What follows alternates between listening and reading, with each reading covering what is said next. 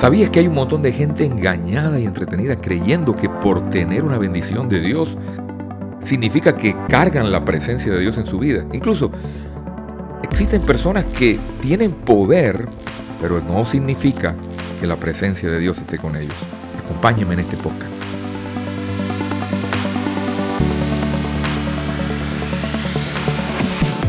No es lo mismo decir quiero la bendición de Dios o quiero cierta oportunidad que Dios me dé. Incluso quiero el poder de Dios que decir quiero cargar la presencia de Dios. Es posible tener bendición y no a Dios. El poder se transfiere, pero la presencia de Dios no se puede transferir. Elías transfirió su poder a Eliseo, pero lo que no se puede transferir es la presencia manifestada de Dios en nuestra vida. Muchos han preferido el poder, muchos han preferido las bendiciones, muchos han preferido tantas cosas de Dios, pero han descuidado su presencia.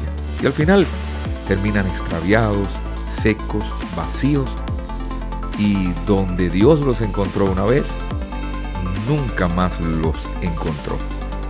Todo aquel que desee la presencia de Dios en su vida necesita tres cosas claves.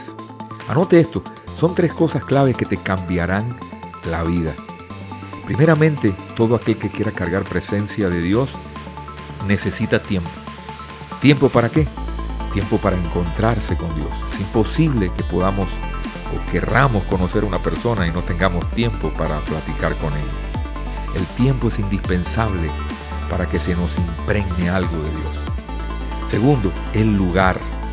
Usted necesita un tiempo, pero también necesita un lugar, una cita donde solamente usted pueda encontrarse con Dios, porque los lugares tienen atmósferas, los lugares tienen perfume, los lugares también tienen malos olores.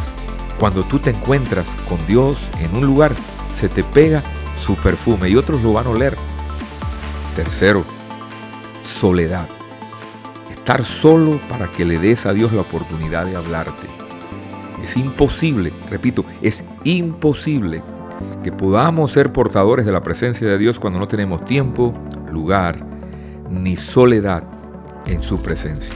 Si estás procurando que la presencia de Dios se manifieste en ti, esta es la triada del éxito que necesitas tener presente siempre para comprender.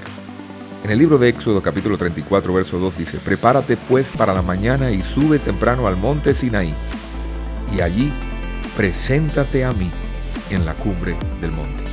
Hoy es el día de comenzar a edificar su presencia en tu vida.